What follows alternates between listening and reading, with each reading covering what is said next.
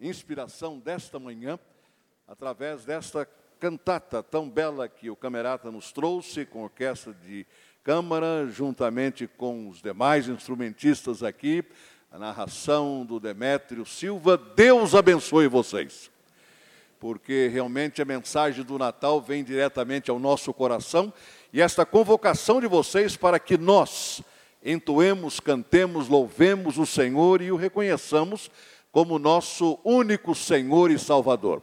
Natal é isto: Natal é a presença de Jesus em nós. E da nossa parte é a nossa submissão, sujeição, aceitação da pessoa de Jesus. Como parte da cantata de vocês, foi lido o texto ah, da anunciação a Maria de que ela seria graciada pelo Espírito Santo. E nós encontramos isso no Evangelho de Lucas, no capítulo número 1, começando com o versículo 26. É, na nova versão internacional diz: O nascimento de Jesus é predito. E como já foi lido durante a apresentação da cantata, nós vemos alguns elementos muito claros dentro desta anunciação. Aliás, o episódio da anunciação é parte do advento, isto é, da celebração do nascimento de Jesus e do Natal.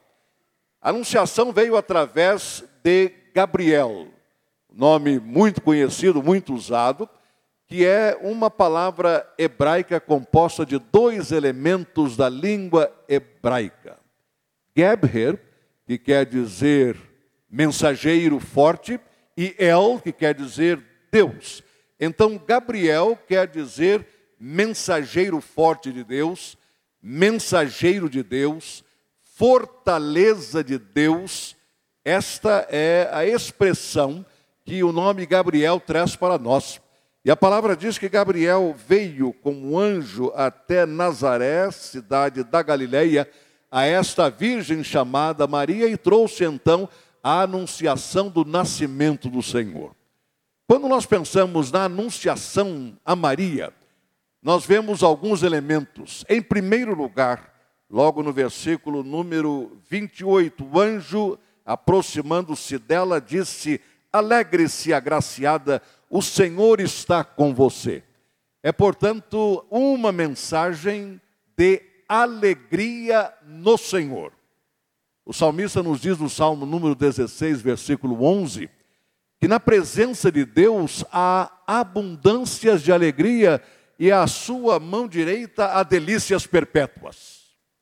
Quando nós estamos com o Senhor, nós experimentamos as alegrias que apenas a presença do Senhor nos traz. Quando nós comungamos com o Senhor, quando nós mantemos comunhão com o Senhor, quando nós estamos engajados pessoalmente numa experiência de fé com o Senhor, a alegria vem para nós. E esta foi a mensagem inicial da anunciação. Alegre-se, jovem, o Senhor está com você. E meu irmão e minha irmã, nesta hora, quando você acaba de receber esta mensagem através da cantata, receba esta palavra diretamente da palavra de Deus. Alegre-se no Senhor. O Senhor está com você. Minha irmã, alegre-se no Senhor, porque o Senhor está com você. É como se Gabriel estivesse passando a mesma palavra de alegria para o seu coração. Em meio à situação de sua vida, não sei qual é, mas Deus sabe. Ele ainda assim diz: Eu posso lhe dar alegria com a minha presença, porque na minha presença há alegrias abundantes, na minha presença há delícias eternas. Então sinta-se confortado, confortada com esta anunciação 20 séculos depois, dois mil anos depois, é o Espírito Santo dizendo: alegre-se, o Senhor está com você. Uma outra parte desta mensagem vem logo a seguir no versículo número 30. Mas Gabriel lhe disse: Não tenha medo, Maria, você foi agraciada por Deus. É o elemento poder de Deus em atuação na nossa vida, na sua vida. O apóstolo Paulo diz: Eu posso todas as coisas naquele que me fortalece. Não é uma questão de eu me autossugestionar, me auto-hipnotizar, para dizer eu posso, eu posso e vou repetir isto cem vezes até que eu comece poder a fazer alguma coisa. Não, não é isso não. Este poder vem diretamente do Senhor na nossa vida. Quando ele diz alegre-se, ele também diz: o Senhor é poderoso, portanto, não temas. Você já percebeu que toda mensagem do Natal tem a ver com essa expressão, não temas? Todos os episódios relacionados com o Natal, tanto em Mateus quanto em Lucas, especialmente em Lucas, todos eles têm a ver com esta frase tão pequena, mas tão impactante: não temas, não temas, não temas. Exatamente o oposto da reação natural humana diante das circunstâncias da vida, que é o temor. Não vou dizer que nós não careçamos do temor, até por uma questão de instinto de sobrevivência. Nós precisamos. Se nós não tivermos medo algum, nós estaremos correndo um risco muito grande.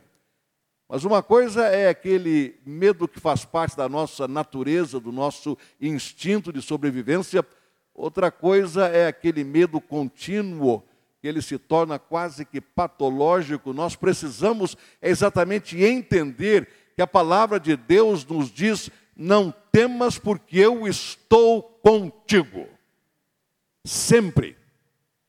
Como aconteceu a Maria, não temas, você é agraciada, você é bem-aventurada de Deus. E Deus tem colocado sobre você e sobre mim as suas promessas nós podemos recorrer a elas e receber delas este alimento diário para a nossa vida de todos os dias. Todos os dias. Precisamos ouvir do Espírito Santo o não temas. Portanto, tenha coragem no poder de Deus. Quando as circunstâncias forem contrárias, não temas. Coragem no poder de Deus. Quando os fatores vierem contra você, não temas no poder de Deus. Sempre alegres na presença de Deus, corajosos pelo poder de Deus. Um outro elemento desta anunciação, ainda no texto bíblico, nós o encontramos no versículo 37. Porque Maria arguiu com Gabriel: como é que isto é possível? Eu ainda sou virgem. Como posso estar grávida, mesmo que do Espírito Santo? Isto é um rasgo muito grande de entendimento, de conhecimento e de fé.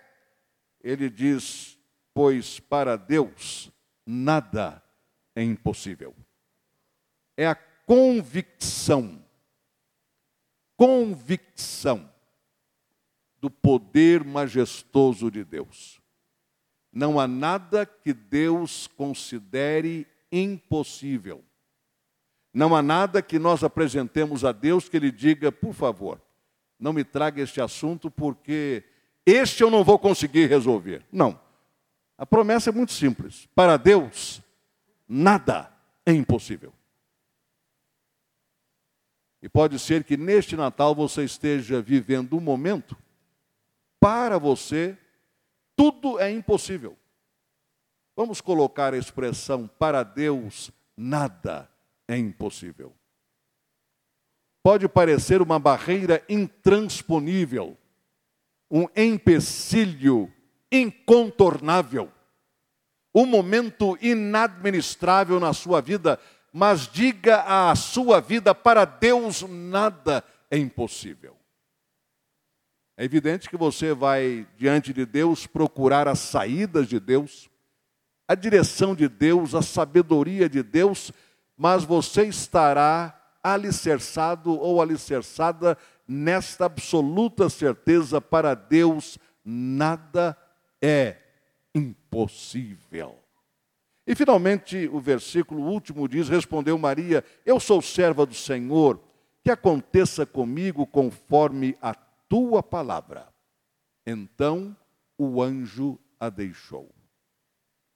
Uma postura de submissão à vontade de Deus, uma postura de sujeição à direção de Deus, uma postura de total absoluta rendição àquilo que Deus tem para a sua vida e para a minha vida neste momento. Cumpra-se, Senhor, em mim a tua vontade neste momento. Eu não estou entendendo, mas ainda assim, cumpra-se a tua vontade. Eu não estou gostando, mas ainda assim, cumpra-se a tua vontade.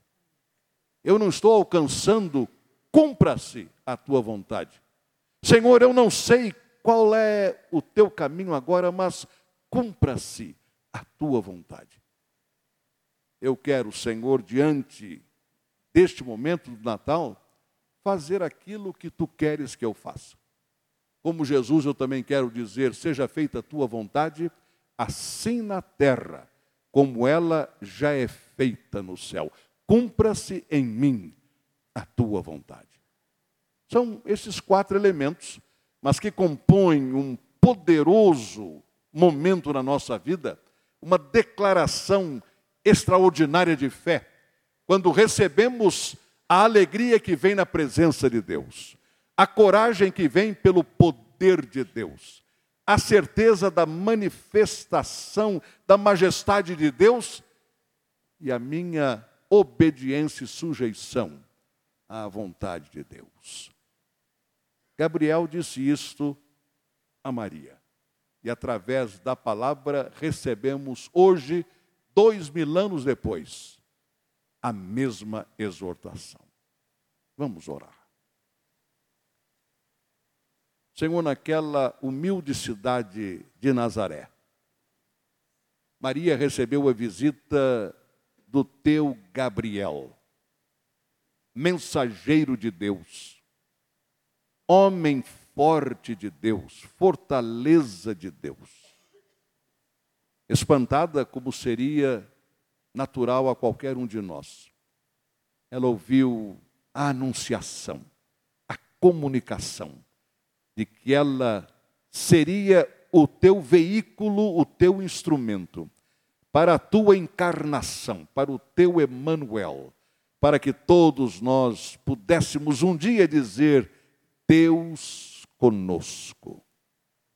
E Senhor, que estas quatro ênfases da anunciação, a alegria na tua presença, a coragem pelo teu poder, a convicção da tua majestade e a atitude de submissão.